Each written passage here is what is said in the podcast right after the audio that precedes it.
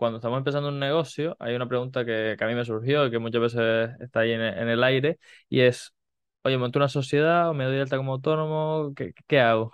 Bienvenido al podcast Historias de Emprendedores, creado por Empiézalo. Yo soy Javi Bordón, su fundador, y cada semana te traigo la historia de un emprendedor diferente para que te inspire y te sirva como motivación para empezar. Hola a todos, bienvenidos un domingo más al podcast Historias de Emprendedores. Como sabes, yo soy Javi Bordón, mentor de emprendedores online y fundador de esto que estás viendo, que es eh, la marca Empiézalo y el podcast que estás escuchando que se llama Historias de Emprendedores. Y donde nuestra misión, que, te decía antes, María Pilar, es que cada semana estamos intentando traer a un entrevistado, a un empresario, a un emprendedor que nos cuente su historia y que nos pueda servir como inspiración para montar nuestros negocios si estamos empezando todavía o si ya tenemos un negocio en marcha, pues, oye, coger recortes de otras industrias, de otros sectores y incorporarlas a la nuestra para poder mejorar.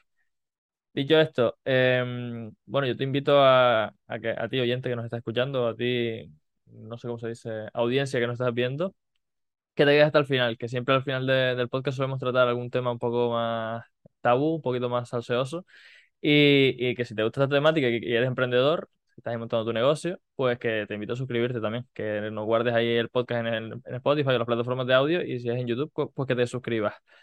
Hoy tengo la suerte y el honor de compartir espacio y tiempo con una persona que, que, bueno, que hace bastante, bueno, hace un añito ya que la conozco prácticamente, que no hemos tenido mucho contacto, pero que sí que le he seguido la pista desde ese tiempo porque es un referente, tiene una experiencia brutal. Y nada, yo quería darte las gracias y, y aplaudirte aquí delante del público, María Pilar, por, por estar aquí con nosotros, con todo el recorrido y todo el bagaje que tienes. Muchas gracias. Gracias a ti, ya sabes que a mí me encanta compartir y, y lo que hablábamos un poco en la previa, ¿no? Eh, para mí el valor fundamental que de todo emprendedor tiene que ser la generosidad y el, el compartir el conocimiento es generosidad. Así que yo encantada de contaros mi vida, mi no vida y lo que pueda ayudar a los demás. Y además sabes que es, que es verdad que hace un año que nos conocemos físicamente, que, que enganchamos muy bien y que, que tenemos además gente muy común y muy querida y, y yo encantada de, de, que te hayas acordado de mí, de estar aquí y de compartir este ratito contigo y con toda la gente que te sigue. Que al final el mundo es un pañuelo, ¿no? Hace un año que nos conocimos físicamente, pero hemos ido avanzando en el camino y, ostras, tenemos un lazo por aquí, ay, tenemos otro lazo por aquí, ay, no sé cuánto, ay, tal. Y al final, pues bueno, estamos, tenemos más, más lazos que, que con, mis amigos de toda la vida, ¿no? Oye, eh, María Pilar, yo, bueno, a la gente que nos está escuchando, que sepa que tienen abajo tu, tu web y tus tu redes para que, por si te quieren contactar. Te presento un poquito para la gente que no te, te conozca. Tú eres María Pilar Dancausa, eres asesora fiscal, bueno, eres, eres, empresaria primero que nada, tienes ahí el grupo Dancausa, de la que eres directora, CEO, gerente, ¿no? Uh -huh. y, y, bueno, aparte de eso, el grupo Dancausa tiene varias líneas de negocio, que ahora hablaremos de ellas, una parte de asesoría, otra de de asesoría fiscal, jurídica, laboral, bueno, todo, todo el conglomerado y otras líneas de negocio que, que también comentaremos. Eh, cabe remarcar, antes lo estábamos hablando, ¿no? Que cumples ahora 24 años de experiencia como emprendedora, como empresaria y eso para mí ya es un, logro, ¿no? Porque la mayoría de empresas fracasan, oye, no sé qué, el 90% al año, el no sé cuánto por ciento, el, el resto pues al, a los 5 años. Y en tu caso pues lleva 24 años. Ahora sacaremos aquí un par de pildoritas, pero María Pilar, preséntate tú misma. ¿Quién, quién eres? ¿Qué, ¿Qué, qué, haces? ¿A qué te dedicas? ¿Por qué estás aquí? Mira, lo primero estoy aquí porque soy amiga tuya y porque estoy encantada de compartir. Eh, pues soy una maña, soy de Zaragoza y hace 24 años pues decidí que lo que había en el mercado laboral no me gustaba y yo que he sido, como dice mi madre siempre, del Partido Independiente, pues eso de, ya había estado trabajando en alguna empresa, pero me, me apetecía montarme algo por mi cuenta. Yo había, te, eh, mi primera formación universitaria fue empresariales y era una forma de, de ponerlo al mercado lo que yo había estudiado, ¿no? Entonces, en aquel momento me monté la, la asesoría eh, sin ninguna experiencia, porque yo sí que había trabajado en empresas eh, particulares en algún departamento de administración, pero realmente, o sea, como digo yo siempre, las universidades te dan un título para colgar, pero no te enseñan. Y se, a, se aprende a base de, de, muchos pasos y de mucho caminar. Entonces, bueno, pues aún así yo me lancé, me monté la asesoría y puedo decir que, que a día de hoy sigo teniendo clientes. Bueno, de hecho, el primer cliente que me entró hace 24 años lo sigo teniendo como cliente. Con lo cual, para mí es un, orgullo. Ha habido mucha evolución en este tiempo. Y bueno, pues eh, yo creo que al final el emprendimiento te, lleva, ¿no? Pues creé la asesoría, luego he ido creando otro tipo de, negocios que siguen en, paralelo, pues hablábamos, ¿no? La asesoría es pues, fiscal, laboral, contable, eh, para emprendedores particulares y mm, lo que son empresas y autónomos. Y bueno, y el tema de particulares, pues herencias y tramitaciones de escrituras y tal. Y, pero una cosa te lleva a la otra, al final, bueno, pues eh, yo que juré y perjuré en mi vida no vender un seguro, me monté una correduría de seguros, pero porque el cliente me lo demandaba, no porque fuese la ilusión de mi vida, sino porque yo le tenía que dar servicio a, mi cliente. Eh, luego, bueno, en una época, pues también monté un tema de servicio de, inmobiliaria y mantenimiento. Y, y bueno, eh, paralelamente con la administración, o sea, perdón, con la asesoría, también nació la administración de fincas, que, que, ya te digo, el primer cliente que entró, yo lo cuento siempre, me pidió hacer un testamento. Yo no había hecho un testamento en mi vida, pero lo hicimos, quedaron encantados. Me dijeron, ay, pues que tenemos una comunidad, estamos contentos. ¿Nos llevarías la administración de fincas de la comunidad? Pues lo que dices cuando empiezas, sí, claro, de todas A todos, sí, a todos. Y, y, de hecho, hoy en día la seguimos llevando, con lo cual espero que, que estén contentos, supongo que sí, porque si no, no seguirían con nosotras. Y la verdad es que, bueno, pues a lo largo de 24 años se aprenden muchas cosas y, y, sobre todo, pues oye, al que le sirva lo que yo pueda contar o mi experiencia, pues bienvenido sea. A mí una de las cosas que más me, llama la atención de, ti es que, bueno, estamos diciendo que tienes 24 años de experiencia, tienes clientes con los que llevas 24 años trabajando, eh, has, creado una empresa que, bueno, que ahora se, está expandiendo de forma espectacular y aún así, pues, eres una persona súper cercana, una persona de pie, una persona aquí chabacana, como digo yo, igual que yo, que, o sea, que estamos por ahí eh, de, de, tú a tú con cualquiera y eso sinceramente habla mucho de ti, ¿no? Y María Pilar, yo te quería preguntar, porque estabas, comentaste que, bueno, que cuando empezaste no, tenías prácticamente experiencia, que tú querías ser de tu propio partido independiente, ¿no? Montártelo por, por tu, tu propio sarao. Y te quería preguntar, ¿por qué te decidiste por una asesoría? O sea, ¿por qué no hiciste, yo qué sé, un restaurante, un algo, que, otra cosa diferente? Porque realmente la asesoría era, pues lo que te comentaba, ¿no? era un poco la continuidad de mis estudios. o sea, con empresariales, pues lo más próximo o lo que, para lo que yo realmente eh, había estudiado era o para ser funcionaria, no iba a ser mi caso, o para dirigir una empresa, en este caso era mi, propia empresa, ¿no? y ayudar a otros a, gestionar sus propias empresas. Con lo cual, por formación, eh, era lo, más próximo. De hecho, em, yo monté la asesoría como un proyecto que, presenté. En Zaragoza hay un servicio que es el SACME, que es el Servicio de Apoyo a la Creación de Microempresas. Y, y entonces estaban empezando, me parece que yo soy la primera o la segunda promoción. Entonces, em, bueno, pues presenté el proyecto y dije, ¿de, qué hago un proyecto de, crear? Y entonces dije, bueno, pues una asesoría, porque realmente busqué el lugar de, en un barrio de Zaragoza donde no había, donde no había asesoría, también, bueno, pues fue relativamente fácil, bueno, fácil. Eh, y, bueno, presenté el proyecto y hasta, y hasta hoy. O sea que realmente la asesoría viene, yo creo que por la, por la formación. ¿Y te, te, gusta realmente tu trabajo? ¿Te gusta eso de, ser asesora, de la parte fiscal, la parte administrativa y demás, o, no? Mira, el otro día, eh, lo, lo, bonito, para mí, eh, para mí en particular, lo bonito de la asesoría es que ves muchísimas cosas. O sea, parece que pueda ser algo como muy monótono porque siempre se hace lo mismo y para nada. O sea, todos los días ves cosas diferentes. Eh, yo qué sé, desde una contabilidad de un autónomo a que tú eres eh, profesor, el otro es albañil y el otro es fontanero. Hay ciertas casuísticas que siempre son específicas. El mundo laboral, cada trabajador, cada nómina, cada convenio.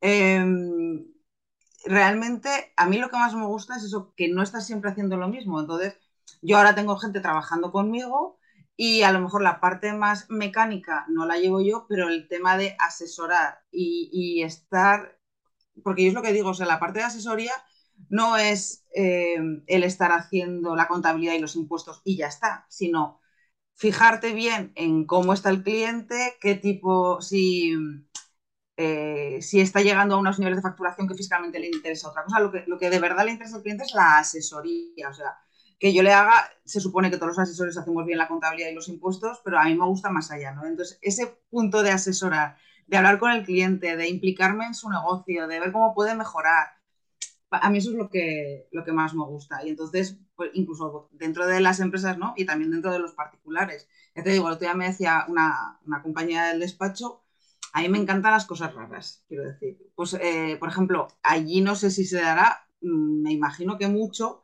pero aquí, por ejemplo, lo típico, hay mucha zona agrícola, ¿no? Hay mucho campo. Entonces, yo tengo este campo y mi vecino tiene el de al lado. Pero a mí me interesa el suyo y, a él le interesa el mío. Nos damos la mano, nos cambiamos de campo y tan a gusto. Pues eso aquí se ha dado muchísimo durante mucho tiempo en otras épocas. Entonces, claro, ahora vienen los hijos o los nietos de aquellos que se dieron la mano y ahora, pues claro, necesitas un papel, una escritura, algo que justifique que eso es tuyo. Entonces, a mí esos intríngulos y esas cosas de rebuscar en no sé dónde, de ir al registro de no sé qué, no hay nada, resolver todas esas cosas me parece súper chulo, ¿no? Tenemos un caso ahora de alguien que en el año 82 en una escritura se confundieron, nadie se dio cuenta de que eh, en vez de, comprar un piso en el portal A, lo había en la escritura pone en el B, la señora había vivido en el A toda su vida y todos los, sus vecinos, quiero decir, y ahora en una herencia, claro, no se lo pueden registrar porque, porque le están diciendo que vive en otra casa. Entonces, por ejemplo, te estoy poniendo ejemplos de, de, cosas particulares y de resolver eso, ¿no? Y eso pues, se resuelve una, ahora viene otra y siempre son diferentes. Y en el emprendimiento pasa lo mismo. Tú quieres montar una empresa de tecnología, que ahora es lo que se lleva mucho, ahora tenemos un montón de clientes que venden en Amazon, pero hace 20 años Amazon no existía, bueno, no hace 10 tampoco. Entonces, también el, el ir aprendiendo y adaptándote al mercado es muy chulo porque tú vas avanzando con los clientes. Y cuando nosotros empezamos, nadie se pensaba ir a vivir fuera y hablar de fiscalía internacional y de no ser, eh, no tener residencia fiscal en España, es que nadie se lo planteaba. Y ahora cada vez hacemos más consultas de, es que yo me voy a ir a vivir a Israel o he vivido en Egipto o en Noruega o vivo en el mundo, pero no me asiento el culo en ningún sitio. Entonces, a mí lo que más me gusta es eso, la cantidad de, de casuística que conoces y, asesorar a cada una de, esas personas. Es que al final es brutal, ¿no? El continuamente ir aprendiendo cosas, ver cómo van evolucionando. A mí, sinceramente, yo creo que me engancha tanto esto de crear negocios por precisamente esa parte, ¿no? De que cada día es un obstáculo nuevo, cada día es una situación diferente y aprendes un montón. Y al final eso es lo, nuestra droga, ¿no? Lo que nos mantiene ahí enganchados de, ay, es que a mí, ay, ahora tengo que solucionar esto, ay, ahora tengo que aprender esta parte. Ay. Sinceramente, he de serte honesto, a mí la parte más burocrática, por así decirlo, mm, me la yasca. Por eso te pregunto, que si realmente a ti te gusta, tú me dices, wow, sí, es que tal, es que lo vivo con tanta pasión, tal. Pero a ver, pero es que es importante, o sea, quiero decir, eh, lo que tenemos que ser conscientes es que hay una parte, sobre todo a los emprendedores, y eso sí que lo vivo día a día, o sea, yo todos mis, mis clientes, no te digo todos, pero muchos aborrecen la parte burocrática, la parte administrativa, pero es que es básica. O sea, si, si, tú no controlas tus cuentas y no sabes los ingresos por dónde vienen y los gastos por dónde se van, puedes tener un negocio súper fructífero, súper maravilloso y arruinarlo.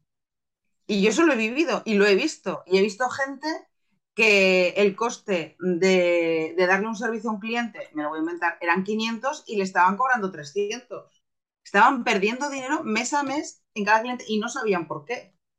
Entonces, eh, creo yo, mi parte también es un poco concienciaros a los emprendedores eh, de que la parte administrativa es importante, que no la tenéis que gestionar directamente vosotros, pero que sepáis el valor que tiene.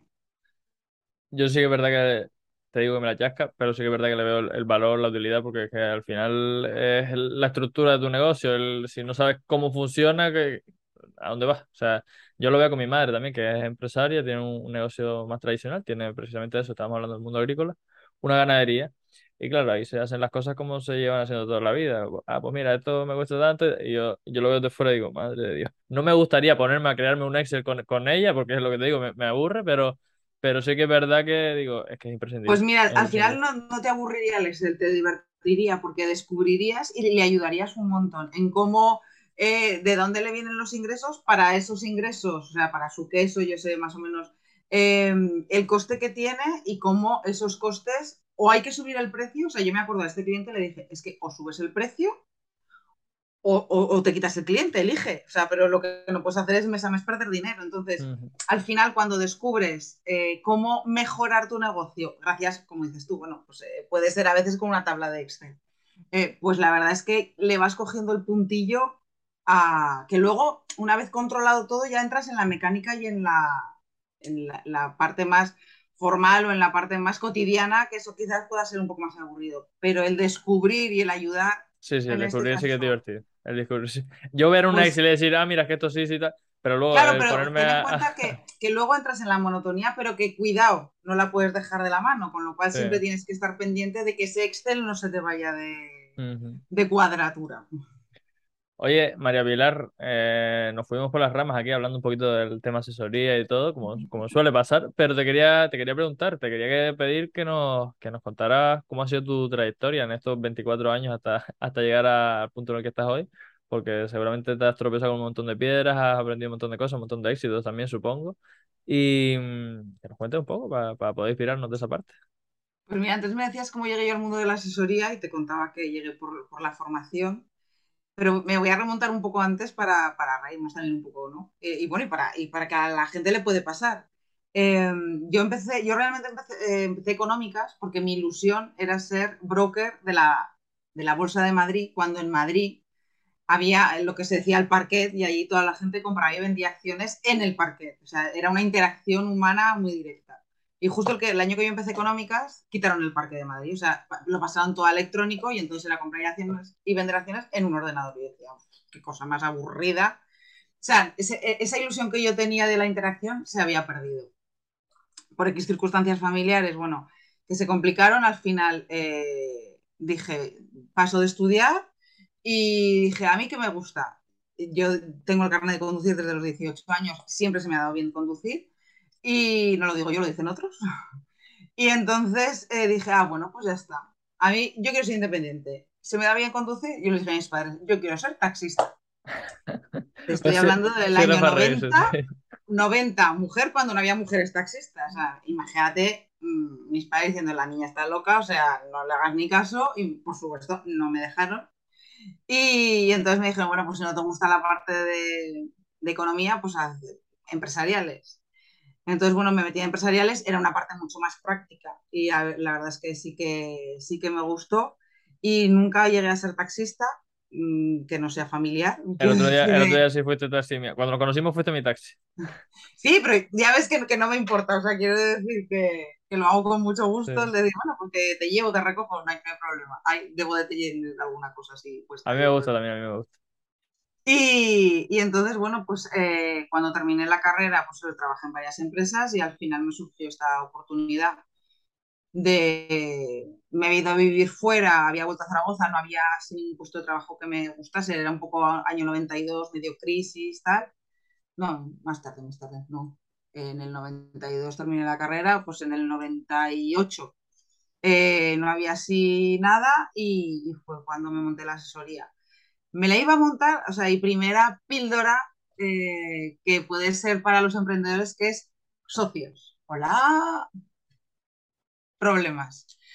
Eh, yo cuando me viene, es que somos súper amigos de hace no sé cuánto tiempo, dije, ¡Uf! lo vais a dejar de ser en, puede ser 10 minutos o 10 años, pero eh, o lo dejáis todo súper clarísimo y muy bien escrito, bueno, pues yo cuando, acabo, yo no tenía nada, nada, pero nada de experiencia, o sea, del mundo de la asesoría. Y mm, qué es lo que le pasa y le sigue pasando a mucha gente que hoy en día sale de una carrera de ADE o de la que tú quieras y no tiene nada de experiencia. Bueno, ni de esta ni de ninguna. O sea, me da igual que hayas hecho relaciones laborales como que hayas hecho lo que tú quieras. O sea, la universidad no te da, no te da esa, esa experiencia que, que al fin y al cabo es lo que hace falta. Y entonces yo cuando decidí montarme la asesoría, porque yo en aquel momento eh, bueno, pues estaba casada y el, el, barrio, te hablo que está a 8 kilómetros del centro de Zaragoza, o sea, aquí al lado. Lo que pasa es que es un, un lugar que, que, bueno, todo el mundo vive de dos grandes fábricas que hay ahí. Una es una papelera y otra es, bueno, Balay. Me imagino que todo el mundo conoce los electrodomésticos Balay. Bueno, pues la fábrica de Balay está en Zaragoza. Entonces, está al lado de ese barrio o inicialmente sigue estando, pero eh, ahora ya hay grandes eh, fábricas más afuera. eh, pues la, gente del barrio trabaja en esas dos fábricas. Y sobre todo cuando yo llegué, ahora hay gente un poco más joven, pero era una población muy mayor. Y, y además súper gracioso porque la gente de, de Montañara cuando te habla dice, uff, tengo que bajar a Zaragoza. Y es como diciendo, ni que te tuvieses que ir a Johannesburgo. O sea, es una pasada. O sea, siendo que están, que es un barrio, o sea, que no es un pueblo, es un barrio de Zaragoza.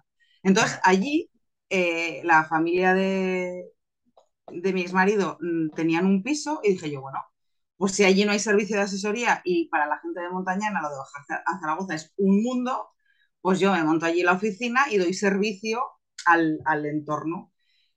Eso fue un punto muy positivo, el, ubicarme en un sitio que, no, que realmente requería de servicio y no, no lo tenía. Pero como yo no tenía nada de experiencia, una, una amiga en ese momento eh, era, era abogada, su padre tenía despacho, más o menos podía tener un poco más de experiencia que yo, le dije de montárnoslo juntas. Ah, pues sí, sí, fenomenal. Y dije, bueno, pues por lo menos ya tengo a alguien con el que apoyarme, ¿no? Y me acuerdo perfectamente que estando pintando las paredes, porque claro, todo el mundo del emprendimiento, pues tienes que tirar de pintor, de electricista tú mismo y de lo que haga falta al principio y al final también. Y, me acuerdo que estando pintando las paredes del despacho me dice, ay, es que me da no sé qué, es que mi hermana me ha dicho que me vaya con ella. Bueno, total que al final, eh, a 15 días de abrir la oficina, me dijo que no, que no, que no se la montaba conmigo. Por un lado, mucho mejor. Más vale pronto que tarde. Por otro lado, ya tuve el primer, la primera enseñanza, el primer aprendizaje sobre los socios. No, es, eh, es el, yo creo que cuando hablamos de, incluso ahora, o sea, después de veintitantos años y muchos emprendedores, el, gran problema siempre suelen ser el tema de los socios y no dejar las cosas muy claras, muy por escrito. Y bueno, pues eh, yo en ese momento me podía haber echado para atrás y decir, uff, no, no, yo sola no me lo puedo montar. O hacer como hice, di un paso hacia adelante y dije, pues yo sola. Y yo sola me lo monté. Tú habla que yo te escucho, ¿vale? Que voy a coger aquí una cosa para enseñar. Vale, vale. Entonces, eh, bueno, pues eh, allí estuve desde el año finales del 98 hasta el 2002. Y, en el 2002, eh, pues lo que ocurrió es que yo me, divorcié. Entonces, como el piso era de la familia de, de mi ex marido, pues no les parecía bien que yo estuviese allí. Yo decía, bueno, que yo tengo también un hijo al que darle de comer, pero bueno, circunstancias personales. Y entonces busqué otro, otra oficina por la zona, pero en aquel momento no encontré y me bajé, me bajé a lo que es el centro de Zaragoza. Y bueno, pues es donde tengo la oficina, no donde estoy ahora, que ahora estoy en mi casa, en mi vestidor oficina, sino pues una oficina del, del centro donde tenemos pues, lo que es en el centro, centro Cogollo Zaragoza, típico.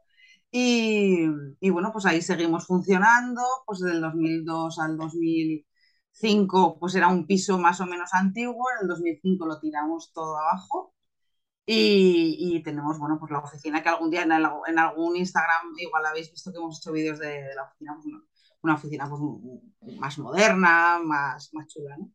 Y, y, así, bueno, pues hemos ido evolucionando. Eh, algo que, que yo creo que, no sé si he hecho bien, bueno, según cómo lo miren, ¿no? Nosotros no, hemos sido una asesoría nunca de crecer en, exponencial, con lo cual en momentos gordos tampoco las, tortas han sido en picado, sino hemos tenido más un crecimiento más mediano, ¿no? Entonces, eh, yo siempre he dicho, o sea, si tienes un cliente gordo y lo pierdes, se te puede caer el mundo. Si tienes muchos pequeños, pues si se te cae uno. Entonces, eh, respetar un poco ese equilibrio entre clientes grandes y clientes pequeños, ¿no? y, y, bueno, pues así hemos ido creciendo. La crisis del 2008, pues nosotros la solventamos porque no, tenía, no nos habíamos metido o no teníamos mucha inmobiliaria.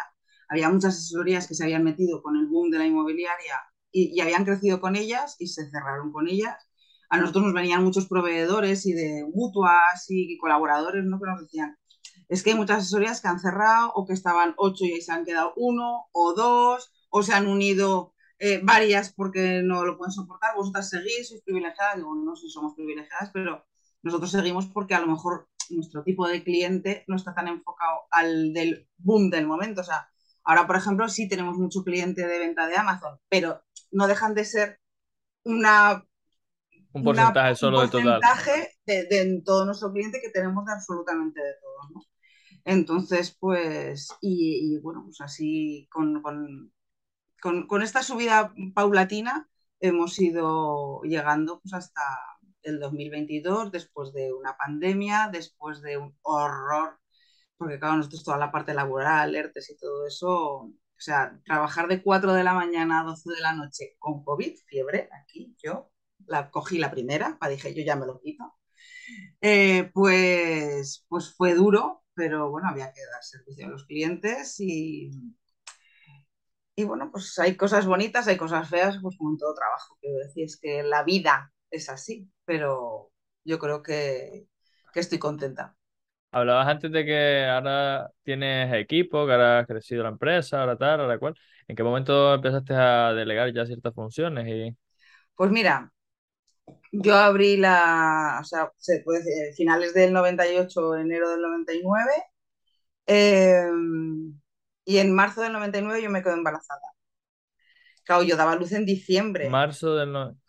Vale. O sea, esto fue todo, monto la empresa y me quedo embarazada. Soy dos años, dos meses más grande que tú.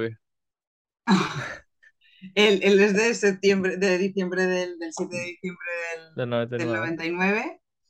Y, y, entonces, claro, la asesoría, quiero decir, ya, ya en, ese año pues tenía sus clientes, o sea, yo no la podía dejar de la mano. Y entonces, eh, a través de, de, un contacto, bueno, pues entró Vicky, mi mano absolutamente derecha, que lleva conmigo, pues yo llevo 24, ya lleva 23, que son los años que cumplía Martín en diciembre. Y ya hemos estado muchos años, eh, las dos solas, luego se ha ido incorporando eh, más, más gente, pues eh, estuvo mucho tiempo una persona que entró en prácticas que luego se quedó 14 años, el amor la llevó a otro sitio de España. Quiero decir, sí, y ahora pues estamos eh, Vicky y yo, luego está Yolanda, que es nuestra asesora jurídica y administradora de fincas, que, esa parte la, la he delegado. Vicky lleva toda la parte más de mm, impuesto de sociedades, contabilidad mercantil, más toda esa parte. Y luego con el crecimiento entró Ana, que fue eh, la, primera sede de, de, Andújar, que ella bueno, se incorporó en parte bueno, con sus clientes, pero también nos está echando una mano con el tema, aunque yo llevo mucho laboral, porque hay una otra parte que no te he contado, que yo cuando terminé la, la carrera de empresariales juré y perjuré no estudiar más. Me pasó como con lo de los seguros. ¿Para qué habré hablado? Bueno, eso te lo cuento luego. Y, entonces, bueno, pues ahí, ahí estamos. Justo antes de, empezar la, el podcast, la entrevista aquí, la charla esta, me había comentado que, que como te ha tocado vivir un montón de años, un montón de épocas, un montón de periodos, eh, te llamaba la atención como en, después de la crisis del 2008 eh, había mucha gente que decía, bueno, pues como no consigo trabajo, me monto mi negocio, como no tal, pues, y, y realmente no tenía esa pasión por emprender, no tenía esa, esa inquietud. Ahora dijiste que el tema socio, bueno, hay que tener en cuenta ciertos aspectos, tal, no sé qué, no sé cuánto. Y yo te quería preguntar, ¿no serás tú por casualidad Fernando Trías de Bes? O sea, es que estás definiendo tal cual lo que, lo que pone en el libro, de, el libro negro del emprendedor. O sea, no, no soy Fernando, soy María Pilar, pero la experiencia te enseña y al final es, o sea, no, yo, o sea, yo no he descubierto ni el huevo ni la gallina, pero la, vida te, enseña y te enseña en carne propia, te enseña en carne ajena, te enseña en, un montón de clientes que les han pasado cosas, entonces eh, todo está descubierto en esta vida. Cambia un poco de aspectos, ahora en vez de vender zapatos en una tienda los vendes en Amazon, pero la vida cambia poco en muchos aspectos que son muy generales. Sí, sí, sí. Oye, ¿y qué, ¿y qué, era eso que dices que luego me contaría del tema de la formación, que nunca más te ibas a formar y tal y cual? Pues yo creo que, a ver, eh, mucha gente, sobre todo pues, lo típico, ¿no? A los 18 años haces la carrera que en, el otro día lo hablábamos, digo, es que yo no sé si los 18 años es la edad que todo el mundo debería estudiar una carrera o lo que sea. Digo, porque es que la gente no sabe lo que quiere. Con 18 años no sabes a lo que te quieres dedicar. Entonces, digo, yo creo que debería de haber una especie de año, no sabático, sino año de que, de que haya una formación experimental que te lleven, pues, eh, un mes a un despacho de abogados, un mes a un hospital, un mes a una obra, un mes a, yo qué sé, y, descubras un poco el, interés que tú puedes tener. Entonces, bueno, pues yo estudié empresariales, como te contaba antes, y cuando terminé la carrera dije, no vuelvo a estudiar, vaya rollo, no sé qué, estoy hasta el gorro de estudiar. Pues en el 2008 precisamente, claro, nosotros ya estábamos haciendo muchas nóminas en la, asesoría. Entonces, eh, yo tenía empresariales, eh, había estado colaborando con una graduada social y dije, mira, nosotros estamos haciendo, tenemos un volumen de laboral importante, eh, al final te lo estudias y lo aprendes mm, de una forma autodidacta, ¿no? Pero no tenía yo la titulación, o nadie del despacho teníamos la titulación, porque Vicky sí que es economista, y de, la rama laboral. Total que dije, bueno, surgió la oportunidad, nos convalidaban bastantes asignaturas, toda la parte de economía, y, me hice grado, o sea, lo grado social, hice la carrera de relaciones laborales.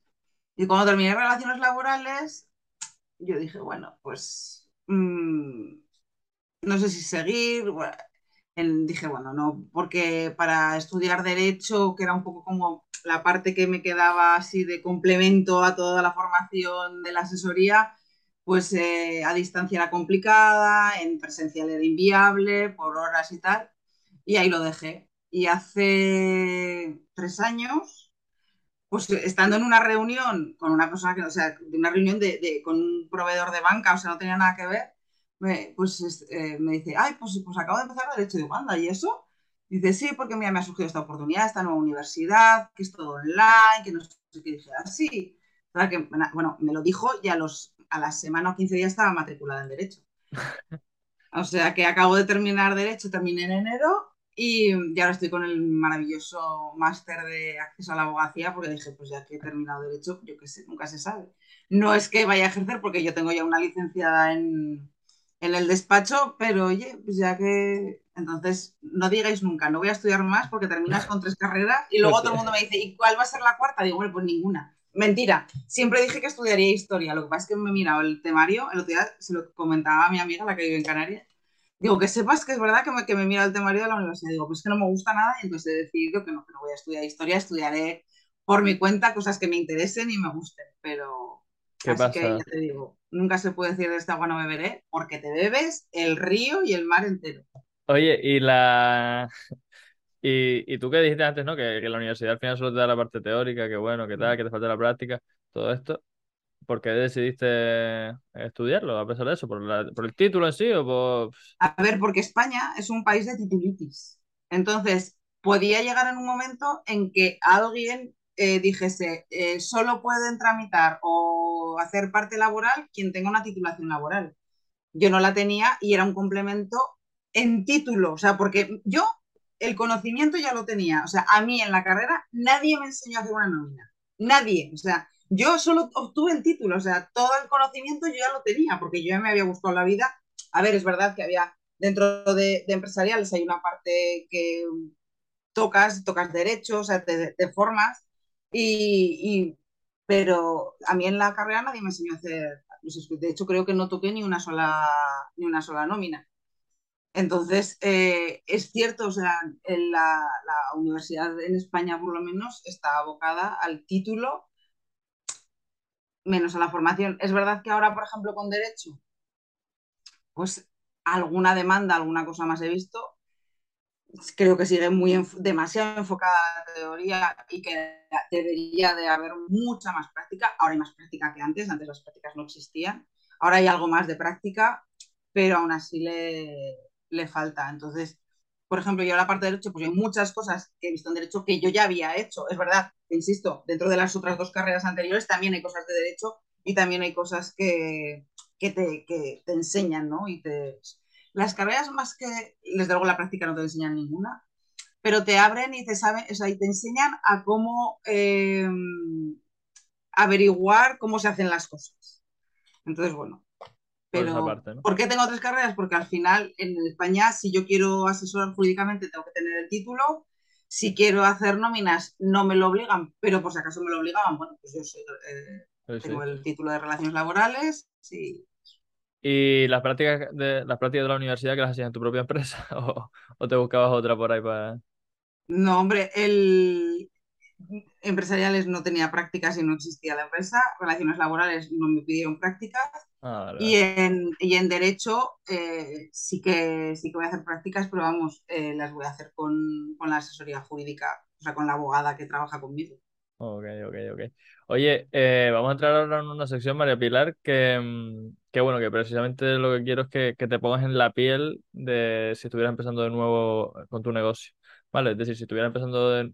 Yo te voy a ir lanzando preguntas y ahora sí que es verdad que, que no te puedes enrollar. Solo tienes un minuto para responderme, ¿vale? Y son cinco preguntas, un minuto por pregunta. Entonces, yo te voy a preguntar, si estuvieras empezando con tu negocio, Mar- María Pilar, ¿a qué cosas le darías prioridad? A saber qué es lo que, cuál es el foco de mi, de mi negocio y enfocarme en buscar a esos clientes y en, y en saber dar el mejor servicio que si era un servicio o, vender un producto, en especializarme en lo que, en lo que voy a hacer y, enfocarme exactamente en, el negocio que, que, en ese momento esté, esté pensando en crearlo y, ahora, bueno, pues eh, una vez creado te, tienes que difundir, con lo cual luego en saberlo mover en redes sociales porque cuando yo empecé tampoco existían las redes sociales. Estoy ahora, ahí estás 24 años, 24 años después, sí, renovándote y Claro, eh, implementando otras estrategias de marketing diferentes, o sea que exactamente. Así que sobre todo poner foco en saber cuál es eh, el negocio al que te quieres dedicar. Qué bueno. Si estuvieras empezando de nuevo con tu negocio, María Pilar, eh, ¿qué harías para captar los primeros clientes? Pues mira, cuando yo empecé fue el boca a boca y, hice algo de marketing offline y yo creo que el marketing offline a, nivel pequeño sigue sin funcionar, pero ahora ha venido el marketing online y creo que ha venido para quedarse. Entonces, hoy las redes sociales sí que difunden y sí que te hacen muy visible. Entonces, eh, me pondría las pilas eh, más de lo que yo lo hago ahora en el mundo de, de, las redes sociales, pero sobre todo lo que he dicho antes, o sea, tienes que ser muy profesional de lo que haces, porque lo que tú dices que haces bien en redes sociales, luego lo tienes que demostrar. Lo que se suele, bueno, el concepto que yo he escuchado por ahí sobre eso es la productocracia, ¿no? Que, que sea tu producto que se posiciona por, porque realmente Lo eh, vale. lo vale, tal cual, tal cual. Mm. Ok. Y si estuvieras empezando de nuevo con tu negocio, María Pilar, ¿qué harías para superar el miedo a salir de la zona de confort y realmente empezarlo? Pues es, haría lo mismo exactamente que hace 24 años. Decir que sí, ups, que me he pasado el minuto del anterior. tranqui. Ah, que te pusiste el temporizador y todo. Sí, porque yo soy muy respetuosa con los tiempos. Vale, vale. Entonces eso, si estuvieras eh, empezando de nuevo tu negocio, ¿qué harías para salir de, pues perder el miedo a salir de la zona de confort? pues haría exactamente lo mismo que hice hace 24 años y que he hecho muchas veces a lo largo de estos 24 años, que es dar un paso hacia adelante, seguir hacia adelante, decir que lo hago y proponerme hacerlo. O sea, un emprendedor siempre está fuera de la zona de confort, con lo cual yo creo que es mi zona habitual ya.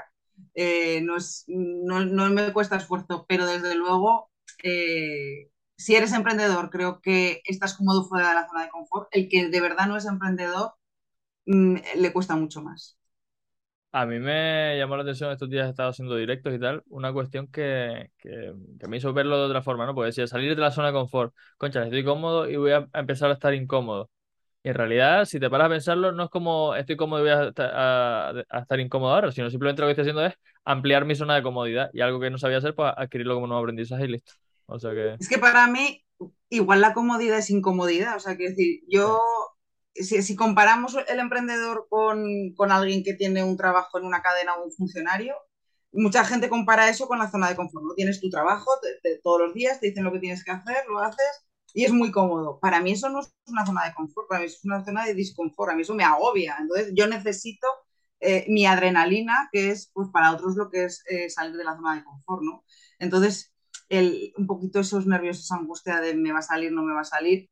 Eh, es lo que te pone los pelos de punta, ¿no? Sí. Qué bueno. María Pilar, si estuvieras empezando de nuevo tu negocio, ¿qué harías para reducir el riesgo a fracasar?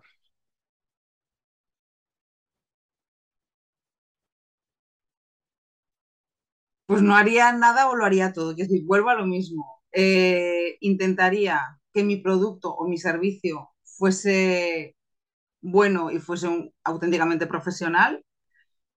Y, me seguiría lanzando igual. O sea, si, si intentase evitar por miedo al fracaso, algo me frenase, probablemente me equivocaría. Con lo cual, eh, el riesgo al fracaso es algo intrínseco de cualquier persona, hagas lo que hagas. O sea, incluso cuando te compras la camiseta más bonita, pues a lo mejor se te mancha o a lo mejor no pasa nada. Quiero decir, eh, evitar, intentar evitar el riesgo al fracaso, lo que tienes que hacer es ser muy profesional de lo que tú vayas a hacer y hacerlo bien. El resto, eh, creo que no le tienes que tener miedo porque no sabes cómo te van a venir las cosas. Qué bueno. Y por último, si estuvieras empezando de nuevo tu negocio, María, María Pilar, ¿qué harías para ganar más dinero?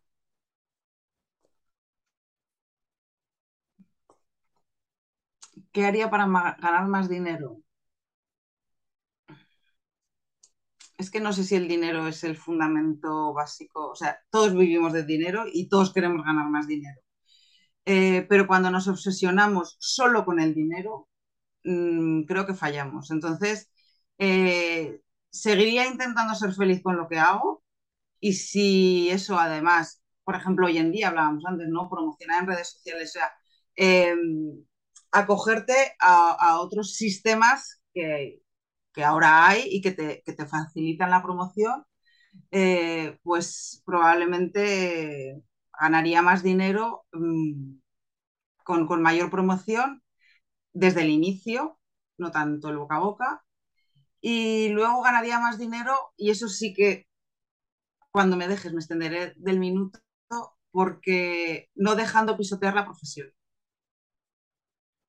Valorándote y haciendo que, que lo valoren lo que haces, ¿no? Claro, nosotros, eh, y hablo nosotros los asesores en general, o sea, la profesión en general, eh, a raíz de la crisis del 2008, eh, era una, una, una, profesión bien valorada, o sea, los asesores, los abogados eh, estaban muy bien valorados. Y, y, entonces con la crisis del 2008 hubo mucha gente que trabajaba en departamentos administrativos de empresas que, y de banca que los echaron. Entonces hubo gente que se fue a su casa y le decía al vecino, al amigo, al familiar, no te preocupes que yo te llevo la contabilidad de tu empresa por 100 euros. Entonces los asesores, en vez de decirle a nuestros clientes, oye, 100 euros no es el valor que tiene llevar, pues nos empezamos a bajar los pantalones. Sí, sí, empresas a 100 euros, autónomos a 50 euros. Y eso es inviable, o sea, porque si quieres dar un buen servicio y quieres analizar bien las cuentas de esa persona y le quieres asesorar bien, 50 euros no es el valor de tu trabajo. Entonces, eh, creo que para ganar más dinero lo que tienes que hacer es valorar tu trabajo. Y fue un, un, error global de la profesión y que además yo estoy empeñada en volver a, a no me gusta la palabra poner en valor, sino a que, la, a que las personas valoren de verdad el, el trabajo de un asesor que, que, no se valora, pero la culpa la hemos tenido nosotros. ¿Tú caíste en ese error también en su momento o no? Sí, eh, caímos todos. Eh, llegó un momento en que ya dije no, o sea, hasta, yo no me bajo más los pantalones y si, o sea, a mí ha venido gente, es quiero que me lleves todo, pero mira, tengo tres empresas, entonces me vas a cobrar tanto. Yo no voy a la zapatería y digo, mira, por estos tres pares de zapatos te voy a dar 10 euros. Digo, ¿a que no? Digo, pues esto, yo por lo menos el zoco de Estambul estará en Estambul, en mi oficina no. Entonces yo hace ya tiempo que dejé de, de entrar en ese juego pero es complicado, es complicado y, y, hay que saber decir que no. Y, y, una parte muy importante del emprendimiento es saber decir que no a Qué ciertos bueno. ofrecimientos o a ciertos clientes que no te interesan. Qué bueno. Oye, me gustaría que nos metiéramos ahora un poquito en, en tu área de especialidad, en el tema de asesoría y demás, porque mm, una vez que te escucháis hablando, una de tantas, ¿no? Te decías algo así como que el mejor momento para darse de alta y empezar a declarar tu- tus ingresos como con tu proyecto, con tu negocio, era cuando empezabas con tu negocio. Entonces te quería preguntar, oye, eh, no, porque también se, se habla mucho de que no hace falta que te des de alta como autónomo, no hace falta que montes una empresa hasta que llegas al salario mínimo, o hasta que no sé qué, o hasta que no sé cuánto. ¿Qué, qué, qué no dirías tú? ¿En qué momento me tengo que dar de alta como autónomo? ¿Hace falta que llegue a mil euros al mes o, o- o desde el momento cero o cómo, cómo va eso?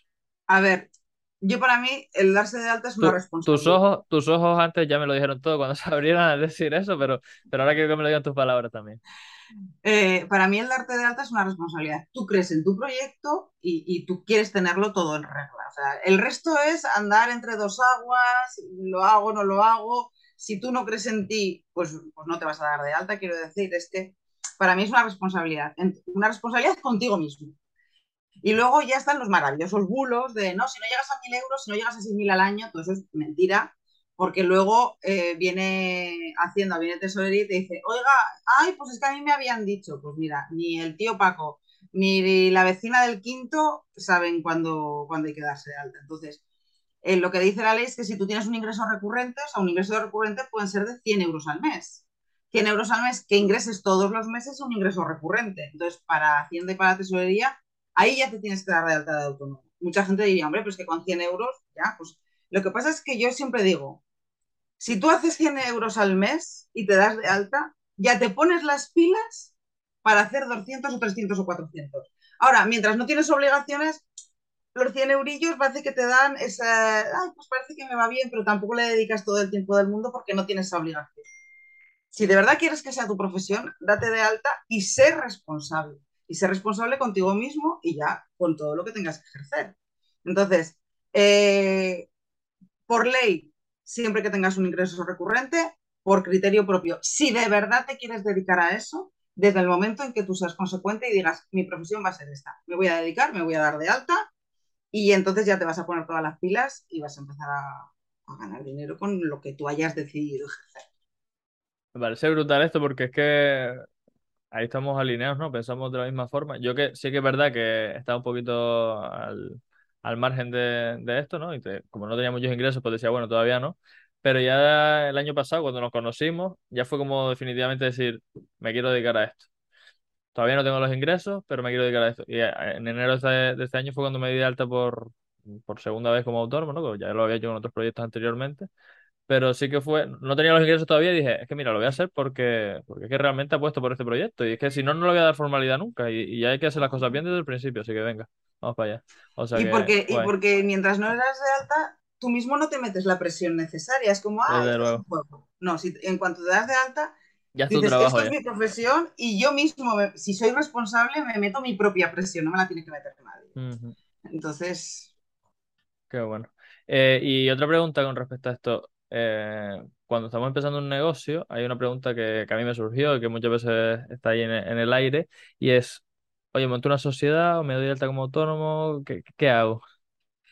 Mira, yo aquí em, es una pregunta súper recurrente que además el otro día, no sé si en, el diario de una asesora lo comentaba, ¿no? Que hay muchas cosas que yo doy por supuestas porque me las llevo escuchando 24 años, pero hay mucha gente que no me las ha escuchado nunca, con lo cual yo siempre digo, depende del tipo de actividad en una parte y, te cuento, o sea, eh, tú cuando ejerces una actividad te puedes dar de alta de autónomo o con una sociedad mercantil.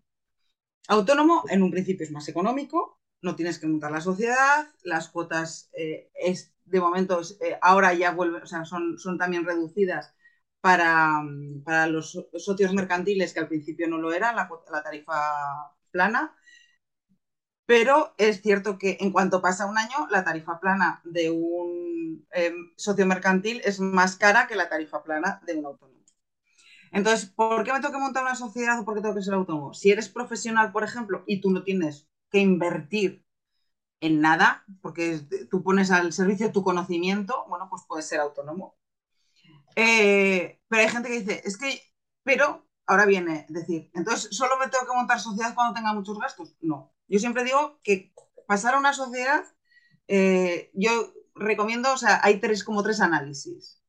Por un lado, si llevas un tiempo ejerciendo y tienes ya unos ingresos que fiscalmente te conviene pasarte a sociedad mercantil porque como autónomo pagas más, más impuestos, pues Más o menos hay un parámetro ahí aproximado. Es que, depende, o sea, depende de, es un tema de beneficios. Entonces, eh, yo ingreso 100.000 euros ya, pero ¿y cuántos tienes de gastos? Entonces yo siempre digo que cada uno es su cada cual y yo se lo cuento y se lo analizo a cada cliente.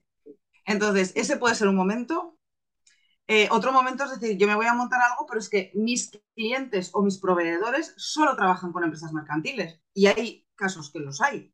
Entonces, que no trabajan con autónomos, pues entonces estás obligado a montarte una, una mercantil. O bien que por imagen o sea, ni por asunto fiscal ni por obligación eh, de clientes o proveedores, sino por imagen, muchas veces no es lo mismo a según qué cliente te dirijas que facture eh, la sociedad limitada mmm, Canarias Preciosa que facture eh, María Pilar Dan Causa con su DNI.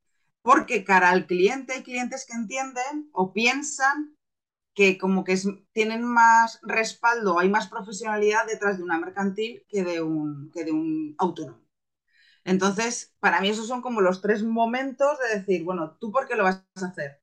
Eh, puedes ser autónomo, pero mmm, si, si, eres en el inicio, los ingresos de momento no te obligan.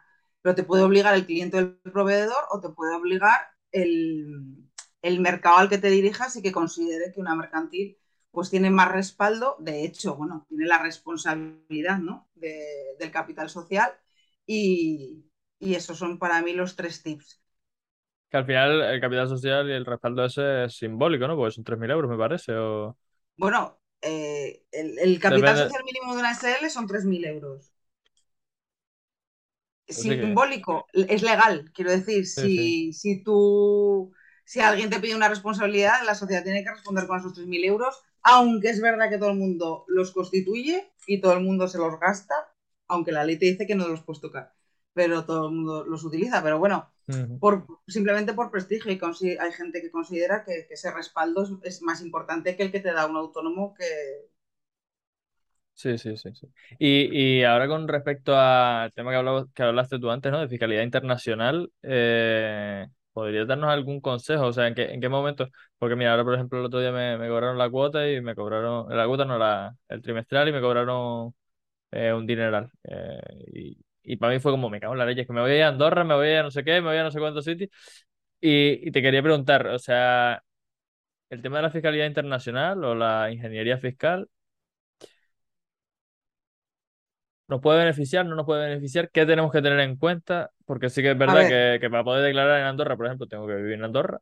Eh... Claro, y es que yo a, a, todos los clientes o amigos que me preguntan lo mismo, digo, tú, que eres de playa, si estás dispuesto a irte a vivir a un país que es muy pequeño, que tú eh, dentro de la isla, bueno, pues dices, bueno, más o menos me puedo mover igual, pero que hace frío, que nieva.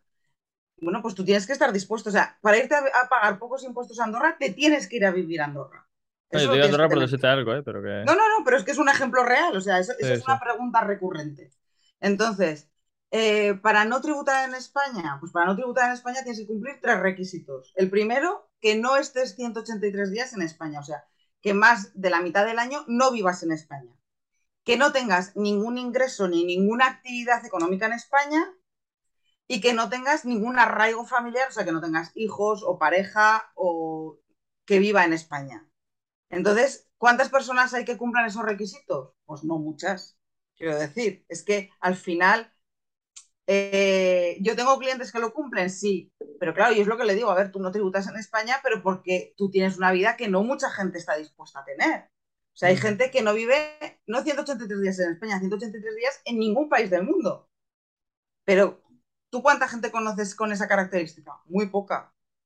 Gente que, que, dice, no, es que yo ahora estoy cuatro meses en Noruega, cinco en Israel, ¿vale? Pero es que son sus características específicas. Entonces, hay mucha gente que dice, no, yo quiero trabajar en España, tener mi casa en España, tener mis hijos en España, estar casado en España y no pagar impuestos. Digo, pues búscate otro sitio, porque yo no te voy a dar la solución. Porque tú cumples todos los requisitos para tributar en España. Otra cosa es que busquemos eh, y tenemos gente que dice, no, es que me creo una LLC, luego están los, los bulos, ¿no? No es que si yo tributo todo, o sea, si yo facturo todo con una LLC, no tengo que tributar en España. No es verdad. No es cierto. Lo que pasa es que una LLC sí que es verdad que tiene mayores ventajas fiscales. ¿Qué es una LLC para, para, ubicarnos un poco? Ahí Perdón, sí, ya, sí, ves ahí sí que, que ya no tengo ni idea. Una LLC es una, una cosa, es un híbrido entre un autónomo y una sociedad limitada en Estados Unidos. Nosotros montamos empresas en Estados Unidos eh, porque ¿qué ocurre? Que en España los gastos que tú puedes meter a una sociedad limitada o como autónomo, me da igual, están muy tasados y muy restringidos por Hacienda, o sea, tú no puedes meter cualquier cosa, y en Estados Unidos no es así. Pero yo es lo que digo siempre, pero no es así no por nada, sino por la mentalidad. O sea, nosotros aquí nos meteríamos hasta las vacaciones de mi prima, la del quinto, Y en Estados Unidos esa picaresca no la tienen. O sea, ellos entienden que se tienen que desgrabar lo que es de su actividad. Entonces, eh, pero bueno, a nosotros nos, tenemos esa ventaja. Entonces, eh, los beneficios de, una, de una sociedad americana siempre son menores porque te puedes deducir más gastos que en una empresa española.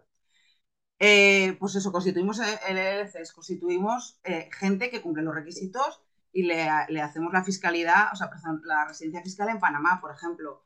hemos estado estudiando residencias fiscales en Portugal, eh, las empresas de Estonia, famosas empresas de Estonia. Pero al final, eh, tú tienes que correr, o sea, con el riesgo o con, o con la incomodidad de decir, a ver, tú te quieres ir a vivir Andorra, tú quieres pagar muy poco de impuestos de sociedades, ¿vale? ¿Estás dispuesto a ir a Andorra? Si estás dispuesto, perfecto, yo te explico lo que tributas en Andorra. Pero tienes que perder las ventajas de, de, de a la playa y de ir a un país que está con el moco colgando en la mitad del año hay gente que se ha ido a vivir porque no quiere pagar impuestos y a los años dicen, es que estoy deseando volver a mi casa. Entonces, eh, todo tiene unas consecuencias. Yo creo que lo mejor para... Mm, a ver, si, me, explico. Pagar impuestos con alegría, nadie los paga con alegría, pero pagar impuestos con alegría es eh, irte a vivir algún añito fuera de España y ver que... Mm, ¿Cómo te explicaría yo? Que somos afortunados. ¿Qué es lo que otros países te dan?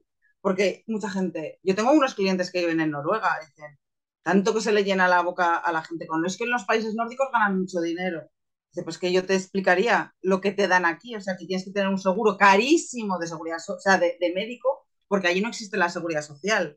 Tienes que pagar un potosí en la educación, porque allí no existen o tienen una serie de, condicionantes. Aquí, quiero decir, cada sitio tiene lo suyo. Y yo no digo que esto sea perfecto, ni muchísimo menos. Y estamos en un momento muy complicado, fiscal, y desde luego nosotros, por nuestros clientes, siempre hemos mirado y siempre miramos porque paguen dentro de la legalidad los menos impuestos posibles.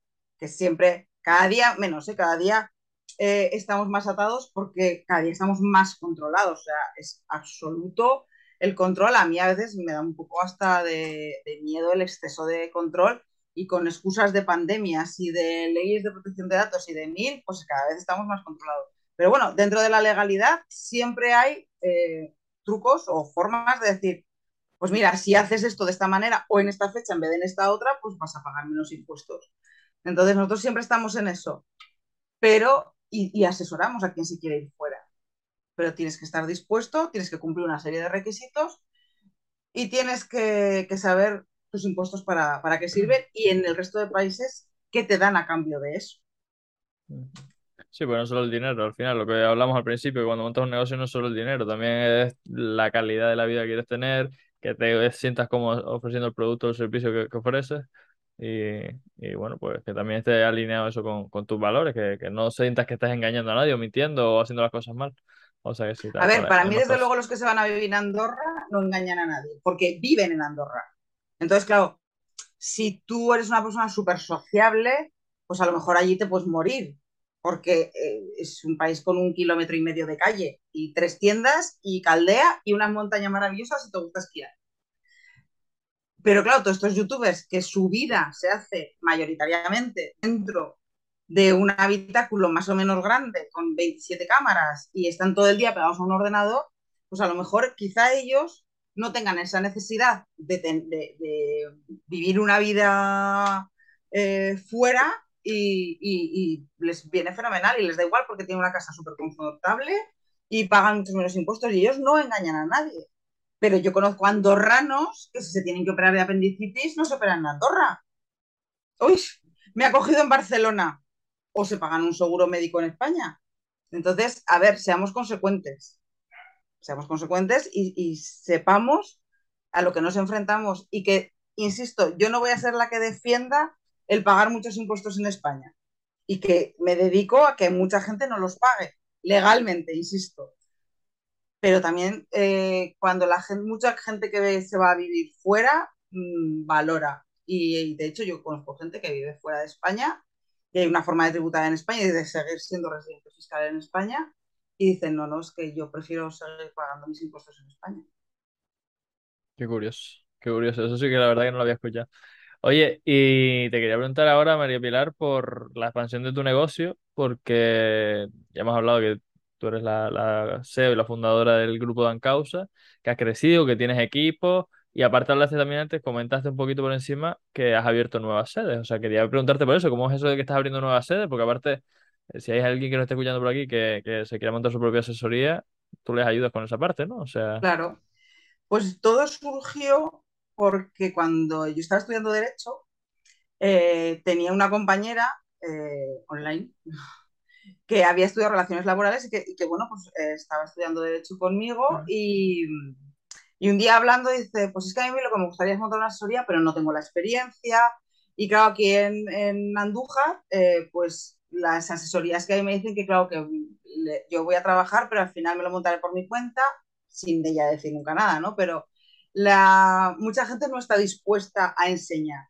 Entonces yo le dije, pues no te preocupes, tú móntatela, que yo te enseño. O sea, yo te doy toda mi experiencia, o sea, cada vez que te entra un cliente y tú no sepas qué responder o no sepas qué asesorarle, digo, probablemente a mí las preguntas que te hagan me las habrán hecho 37 veces. Entonces, digo, tú no te preocupes, que yo te enseño todo lo que yo sé.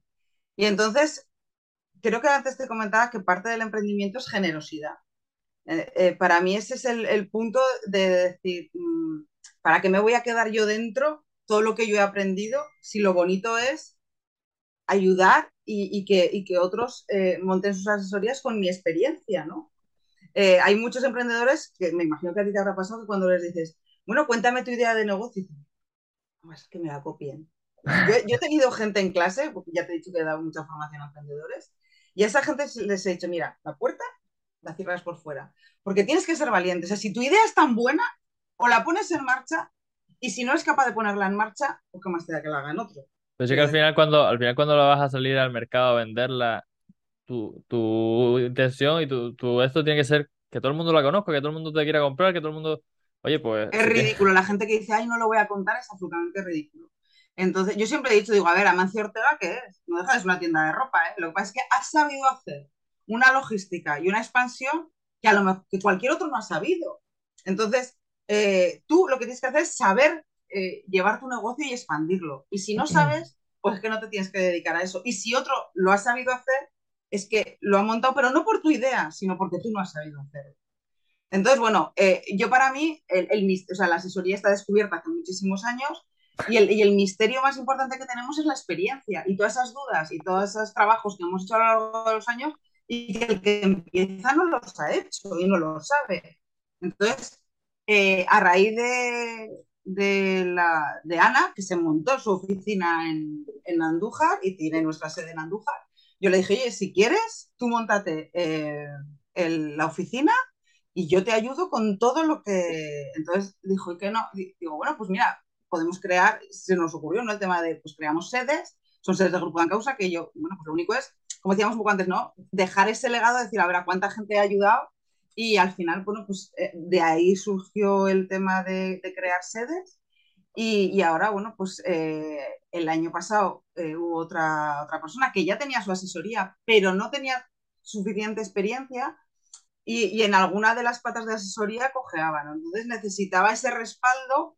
Entonces abrimos otra, otra sede en Arroyo Molinos y ahora, bueno, pues decidimos esto que hemos hecho, así como para ayudar a la gente, porque no lo hacemos de una forma más, bueno, estructurada, eh, no, no profesional, pero sí de, de, de, expandirnos de una forma más real y, y, ayudar a más gente. Entonces ahora, bueno, pues estamos con pues, anunciándolo ¿no? en redes y, y, que, y, que, todo el mundo que quiera montarse su asesoría, que vea que no tiene experiencia o que siempre le, o sea, siempre le va a faltar algo, porque lo que yo he vivido en 24 años, pues aunque lleves dos o tres, pues te faltan, pues eso, 22 o 21 para, para tener la experiencia. Entonces, sí, lo único que nosotros hacemos de verdad es compartir todo lo que, todo lo que hemos aprendido y que otros eh, abran su negocio con nuestra experiencia, porque yo lo abrí sin tener experiencia y me hubiese encantado que aquella socia que no tuve o cualquier otra persona me hubiese echado una mano y hubiese dicho, mira, esto se hace así. Y yo lo aprendí a base de calcetín, de muchas horas, de mucho patear, de mucho preguntar y, y, y, seguramente de, de, de, alguna vez meter la pata. Entonces, bueno, pues eh, sí, es, ese punto de, de, ayudar es lo que, por lo que se han creado y se van a crear y, y Grupo Dan Causa, pues hoy está en, en Zaragoza, en Montañana, en Madrid, en Arroyo Molinos, en Andújar, en Miami, Estados Unidos. Y, espero que, esos puntitos azules llenen mucho el, ese, mapa tiene que estar lleno de puntitos azules de, gente que, que, quería, tenía la ilusión, porque yo siempre lo he dicho, ¿eh? me ha venido gente diciendo, yo te compro la franquicia, digo, no, no, es que esto no funciona así. Quiero decir, esto no es, yo vendo una franquicia, pongo el nombre y ya está. Digo, esto es, mmm, porque yo, ha venido personas, ¿no? Yo te compro la franquicia, pero yo voy a, a contratar gente y que, y que funcionen ellos. Digo, ya, pero es que esto no es para eso. Esto es para ayudarte, ayudar a las personas que de verdad su ilusión es montar una asesoría y, y, su profesión quieren que sea esa. O sea, no, yo no quiero montar a, eh, no quieres forrarte, sino, por, sino por realmente sí. puntos azules. Yo lo que quiero es ayudar a quien de verdad se quiere dedicar a la profesión. Qué pasada, qué pasada. Es que aquí es donde se refleja realmente que, que estás luchando por algo más que simplemente lo económico, ¿no? Desde el principio lo, lo comentaste y lo dejaste claro, ¿no? Que el, el, montar un negocio, el objetivo principal no puede ser el dinero. Hay como cosas más importantes. Y aquí tú estás expandiendo tu negocio, te da dinero y te, da, cada vez te dará más dinero, pero no simplemente por el dinero, es por realmente llenar el mapa de, de puntos azules y que esos puntos azules representen algo positivo para, para la sociedad y para, para la gente. Qué, qué brutal. Mm. Yo, yo que entiendo también los negocios de esa forma, ¿no? Desde un punto de que un negocio es un sistema que está creado para aportar valor. Es decir, no para, sí, mueves economía, generas riqueza, pero el valor principal de un negocio es aportar valor a los clientes y a los dueños de la empresa también, obviamente. Entonces me parece brutal ese, ese, plan de expansión que tú tienes, por cómo lo enfocas, ¿no? Porque al final es un modelo similar al de las franquicias, pero no es como una franquicia de que, venga, a chorrón, venga, 50 sedes ahora en, en toda España y a ganar dinero. No, no, no. Hay otra, hay otra cosa ahí más importante. Mm. Qué bueno, qué bueno, qué bueno. Oye, y te, te, quería preguntar también, no hemos hablado mucho de esto, pero tu hijo tiene prácticamente mi edad. Por contactos en común me han dicho que también es emprendedor. ¿Cómo te sientes a ti que tu hijo sea emprendedor con, con 22 años también? Sí. Pues mira, eh, a mí me sienta bien, quiero decir, yo lo he apoyado y nunca pensé, ¿eh? nunca pensé que, que iba a ser emprendedor no por nada, sino porque tenía muy claro que, que la parte mía no, no, le gustaba y nunca le dije que, que, siguiese. O sea, mi empresa terminará conmigo o vete tú a saber con quién. Ahora no, pero... porque tienes sede, ¿eh? O sea... Claro, sí, sí, pero quiero decir que, que la, la, la parte de, de, mis sociedades, bueno, pues o, que, pues o me jubilaré y las venderé, o no sí. me jubilaré nunca, o yo qué sé, ¿sabes? pero no es una cosa que me preocupe para nada. Entonces, yo siempre, lo que hablábamos desde el principio, o sea, tú cuando emprendes tienes que emprender con lo que a ti te gusta de verdad. Y a él no le gustaba esta parte, con lo cual pues, eh, él se enfocó y estudió ingeniería informática, nada que ver. Y terminó, bueno, no, no, miento, no terminó, o sea, terminó la carrera, pero antes de terminar la carrera, bueno, pues otra ventaja de la pandemia, por decirlo de alguna forma, él en, el primer época de confinamiento, bueno, pues lo típico de todos vosotros de la edad, ¿no? Pues jugar, ordenador, no sé qué, no sé cuántas, pero luego llegó un momento que se hartó y empezó a, leer un montón de libros de emprendimiento, de cómo ganar dinero, de, y entonces se ha enfocado en todo el tema de marketing digital. Él, en junio del año pasado terminó la carrera, pero en febrero ya se había montado su primera empresa. Entonces, eh, bueno, pues lleva trabajando desde entonces con clientes, con algún socio amigo que tú también conoces y, y la verdad es que yo digo muchas veces que hablando de, mentores y de gente en el que te, te sientes reflejada, eh, para mí él es un gran aprendizaje, porque he visto como, o sea, yo nunca le he dicho nada, o sea, yo le he ayudado administrativamente en todo lo que he podido, y, y, le he apoyado y le seguiré apoyando y me parece fantástico, pero sobre todo porque hace lo que él quiere y porque hace lo que le gusta y disfruta con su trabajo. Y, no porque yo le haya obligado, yo creo que jamás en la vida le he dicho que tiene que emprender o que tiene que ser emprendedor o que tiene que ser empresario, sino que, que haga lo que quiera. ¿no? Entonces, eh, pues como madre estoy muy, muy orgullosa y, y desde luego, yo de verdad, ahí lo he dicho muchas veces, como que dicen, eh, para ti, ¿quién es tu mentor? Toda la parte digital me, me, falta porque yo no nací con ella. O sea, yo cuando digo que cuando yo terminé la primera carrera Internet no existía, pues, y no soy tan mayor, quiero decir, los dinosaurios son anteriores a mí. Pero oye, esto ha evolucionado muy rápido, entonces, eh, pues para mí en, en, esa parte me enseña mucho, me apoya también mucho y la verdad es que pues estoy muy orgullosa. Yo que te lo quería preguntar porque también a mi madre cuando le hablan, cuando le pregunta por mí, eh, se le iluminan los ojos, ¿no? Y, me gusta ver esa, esa, esa, ilusión de las madres, ¿no? Por, por, sus hijos que están haciendo, caminando un camino diferente, que aparte es similar al que ellas han recorrido antes y tal. Y, bueno, me, hace un montón de ilusión, ¿no? Que, que aparte que somos como muy similares, ¿no? Porque tu hijo tiene la misma edad que yo, tal, no sé qué, aparte también estudió una cosa que a priori no tiene tanta relación con lo que se dedica y, y bueno, espectacular. María Pilar, ya, bueno, ya se acabó el duro, como se suele decir. Ahora estamos en la parte, en el tramo final, que es donde yo le decía a la gente, oye, ¿quién se hasta el final? Porque vamos a hablar unos temas un poquito más de salseo, más tabú y tal. Y es que para mí hay una. ¿Me escuchas, María Pilar? Porque parece que estás congelada. Sí, hay ah, algunos segundos que parece que se corta, pero sí, sí, te escucho Vale, bien. vale, vale. Nada, iba diciendo que, que bueno, que, que, para mí hay un tema que, que está en la sociedad, pero que al fin y al cabo no deja de ser una herramienta, también hemos, lo hemos tocado un par de veces aquí en, nuestra charla, que es el dinero, ¿vale? El dinero no, no es más que eso, un, una herramienta para intercambiar valor que, que en nuestra sociedad, pues, pues yo qué sé, por, por, la religión, por las creencias o por lo que sea, se ha demonizado. Y eh, pues para cambiar eso, para que la gente empiece a hablar más de dinero y se vea como algo natural, yo a mis entrevistados pues les hago hablar de dinero o les invito a hablar de dinero. No estás aquí obligado, no tienes una pistola delante ni nada, pero sí que es verdad que, les pregunto que cuánto factura con, con, su negocio. Te quería preguntar a ti, María Pilar, ¿cuánto facturas con, tu, con tus negocios? Pues mira, ahora que está tan de moda esto de las cinco cifras, seis cifras, siete cifras, eh, nosotros saltamos eh, anualmente de las, de las cinco cifras, eh, pero ha sido una evolución. También, hemos comprado eh, carteras de, de, nuestro negocio nos ha hecho facturar más. Pero yo cuando me hablan de facturación, yo que claro, yo estoy en la parte numérica de las empresas, me dicen, es que tal factura 5 mm, millones de euros. Digo, ya. ¿Y cuánto gasta? Digo, porque a mí lo que factures, con perdón, me la sopla. O sea, porque si tú facturas 5 millones y te gastas 6, pues eres un pringao. O sea, y sin embargo, si eres un autónomo y facturas 80.000 euros y, y, solo gastas 5.000, pues suele por ti, porque los beneficios son mucho más, son mayores, ¿no?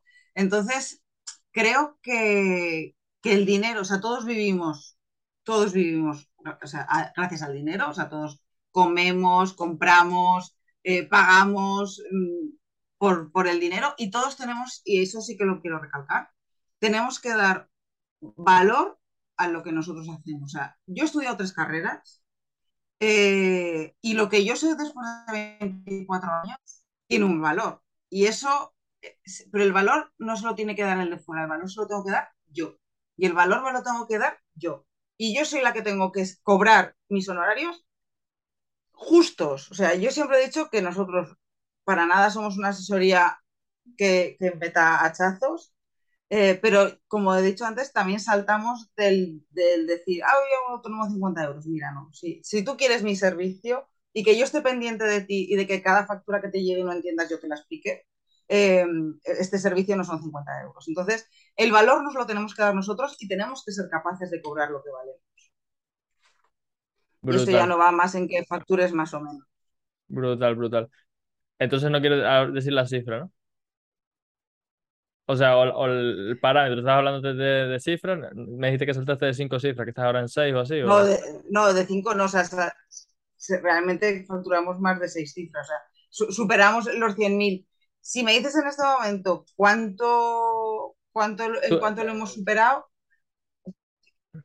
que yo no llevo, o sea, es mi negocio, pero yo no me focalizo en eso. Entonces sé que lo hemos superado, pero, pero no sé decirte en Yo que, es que Mira, habla- nos da para, para vivir a todas las familias que trabajamos aquí, eh, a muchos proveedores que también los tenemos que tener en cuenta, que gracias a lo que nosotros compramos o consumimos o el trabajo que les damos, eh, traba- o sea, viven de, nuestra, de nuestro trabajo y que, que podemos facturar más y que el objetivo es facturar más. No es el objetivo.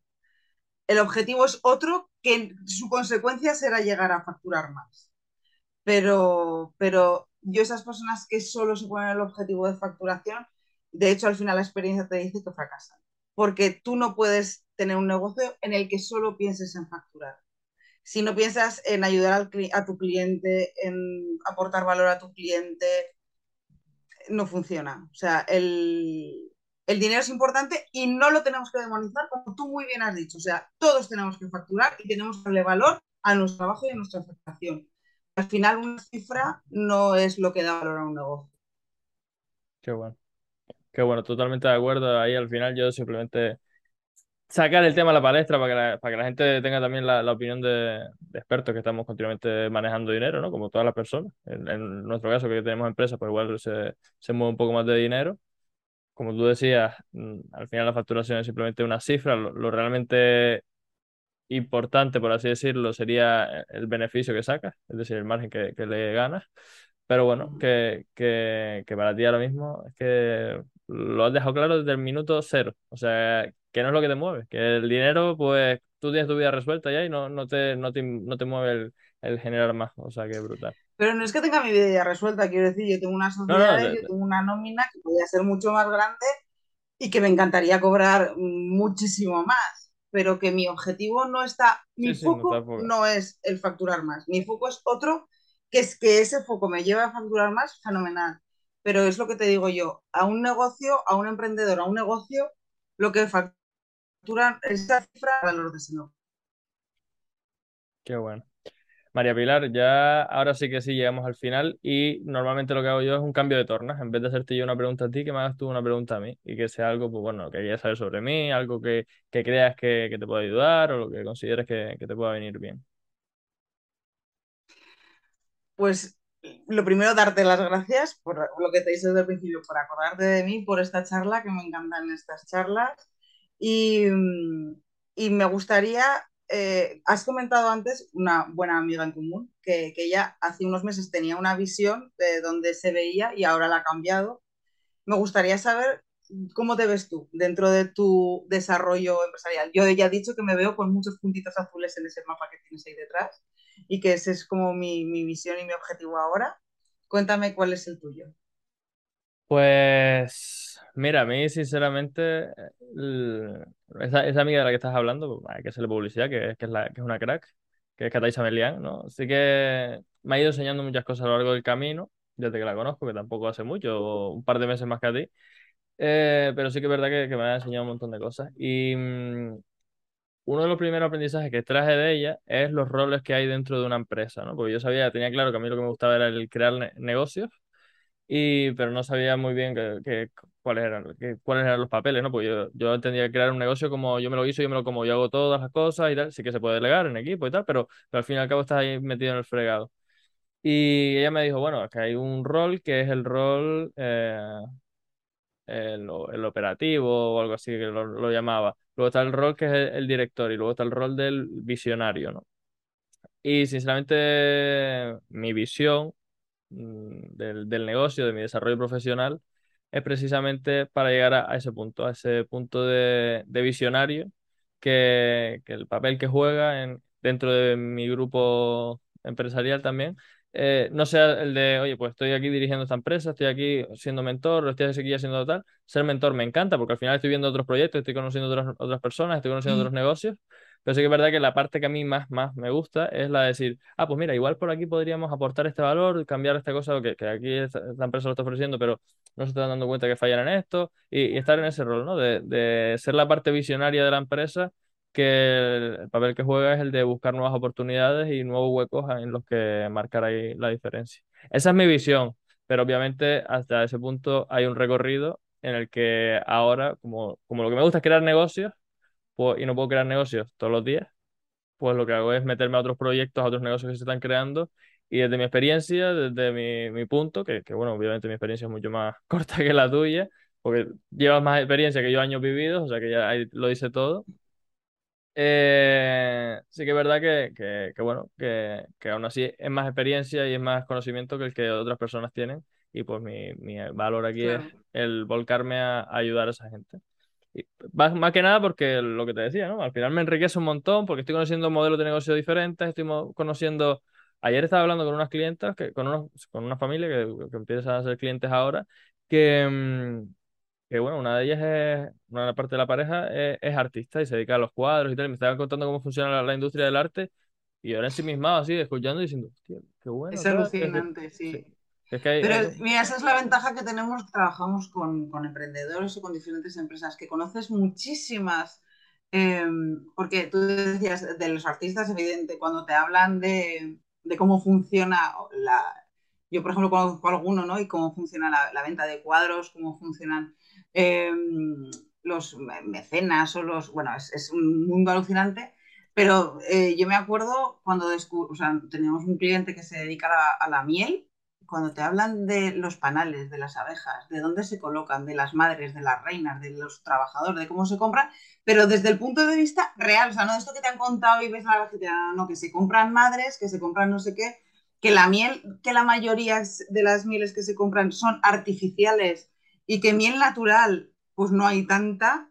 O sea, y cuando, pues eso, y cuando hablas de miel, como cuando hablas pues, de otros negocios, ¿no? Es de vender en Amazon o de no sé qué. Es que sí, sí, sí, claro. imagínate nosotros ahora que, que, estamos en el mundo de traer de China, bueno, traer nuestros clientes, ¿no? Pero, pues es lo que es que aprendes. nosotros aprendemos día a día, porque dentro de cinco años, pues no sé si se venderá en Amazon o se habrá inventado otra cosa a la que nos tendremos que adaptar. Mira, una cosa eh, hay, por ejemplo, hay por ahí eh, asesores que critican mucho la asesoría tradicional.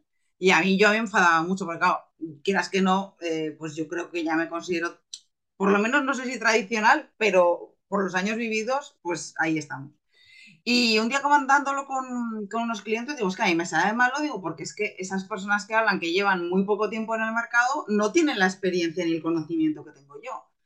Y dice, ya, pero es que eh, tú te adaptas y hay muchas asesorías que no se adaptan. O sea, yo, por ejemplo, siempre hemos sido pioneros en adaptarnos cuando ha habido... Bueno, lo que dijiste de la del digital, que...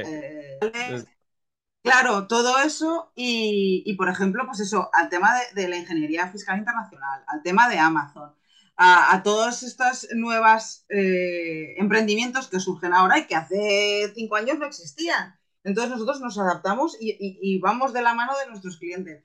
Y me decían, dice, y es que hay muchas asesorías y de hecho, a mí me vienen clientes de ese estilo porque me dicen, es que mi asesor no sabe qué tengo que hacer porque quiero vender en Amazon o porque ahora me quiero dedicar a... o mis clientes están en Reino Unido y en Estados Unidos y entonces digo, pues igual yo no soy tan tradicional, lo único que tengo muchos años. Pero sí que... No eres tradicional, no eres tradicional. Sí que eh, a mí, por ejemplo, me parece súper chulo el adaptarte al, a, lo que viene y el, estar eh, permanentemente aprendiendo, porque en el fin y al cabo cuando se dice mis clientes aprenden de mí, pero yo aprendo de mis clientes, ¿no? Pues es un caso real y el, y el ver distintos modelos de negocio. Que hay gente como vosotros, o sea, yo tengo clientes como vosotros, o sea, como Martín, como tú, súper jóvenes, que tienen unas cabezas privilegiadas y que se inventan modelos de negocios que dices tú, ole, ole y ole, o sea, y, precisamente lo que te comentaba antes de la Asociación de Generando Futuro que nosotros tenemos aquí en Zaragoza, eh, han salido premiados que, bueno, que es gente súper joven y con unos proyectos muy chulos, entonces hay que, hay que abogar por estar también aprendiendo día a día de, de todo lo nuevo que sale. Qué bueno, a mí es que de verdad es un tema que me apasiona. Yo cuando iba a una estación de esquí me ponía a calcular, conchale, mira, si esto les cuesta tanto y esto es así, tiene este modelo de negocio, igual podría implementar esta otra parte. Es un, tema que me apasiona. Y justo estabas hablando ahora de, clientes tuyos que, que, bueno, que son jóvenes, que son referentes, que, ¿qué tal. Hay un cliente tuyo que a mí me llamó muchísimo la atención ver que, que fuera cliente tuyo, que es Sergio Beguería, que, que bueno, para mí es un referente, ¿no? Porque aparte de más o menos de mi quinta y tal, me parece que es un poquito más joven. Y, y yo decía, este tío, o sea, qué cosas hace. Y de hecho, me inspiré de él para un par de, un par de vídeos que he colgado por ahí, ¿no? De ir vendiendo por la calle y tal. Y... Sí, lo vi, lo vi. Además lo pensé, digo, se lo tengo que preguntar, digo, porque esto lo hizo el sí, de tiempo. Sí, sí, fue, fue inspirado en él, lo vi en él y dije, ¿qué coño? ¿Qué, qué pasa? Y, y, bueno, pues lo, lo, lo aprobé. Y de hecho, llegué a ganar más que él y dije, ah, es que soy, la bomba, yo también. Pero bueno, que, que, que, nada, que al final sí, hay, hay referentes, no depende de la edad para ser un referente, sino que más bien de, de, la actitud. Tú llevas un montón de años en el mercado y no eres una asesoría tradicional, simplemente te has ido adaptando con los años. Pero sí que es verdad que hay muchas otras que llevan tantos años o que no llevan tantos, pero que sí que son, funcionan de manera tradicional y no saben, no tienen ni idea de qué es lo, eso de vender en Amazon. Ah, que se puede vender en Amazon. Ah, yo pensé que eso era 10 pesos, hay que se ponían a empaquetar cosas en, en la casa. Sí, sí, sí. Pues María Pilar, mil gracias por, por tu tiempo. Como sabes, eh, eres un referente para mí, que, que tengas tantos años ahí de, de, experiencia, que tengas tanto recorrido, es brutal y, y simplemente te, puedo tener palabras de, de agradecimiento y gratitud para ti. Un besito. Y... Siempre, siempre dispuesta para cuando tú, tus clientes o cualquiera me necesite, mantengamos otro cafecito, otra charla, porque a mí esto me gusta mucho. Y, y además compartirlo pues, con mucha gente que nos escuche y, y, contigo, porque creo, lo he dicho desde el principio, que conectamos muy bien desde el primer día que nos conocimos. Y gracias por, por este ratito y por muchos otros que seguro que van a venir. Van a venir más, van a venir más. Mil gracias y, y, bueno, a los que nos estén escuchando, que ya si llegaron hasta aquí quiere decir que esta temática les gusta, que sepan que es súper fácil, simplemente se tienen que suscribir, guardar el podcast porque el domingo que viene va a haber otro, otro entrevistado y, y bueno, quién sabe, a lo mejor en algún momento traigo aquí a Sergio o, o a tu hijo, o a, de hecho a tu hijo lo tienes que presentar, ¿eh? que, que tengo ganas de conocerle. Mil gracias, María Pilar, y nada, nos vemos el próximo domingo, chicos. Chao.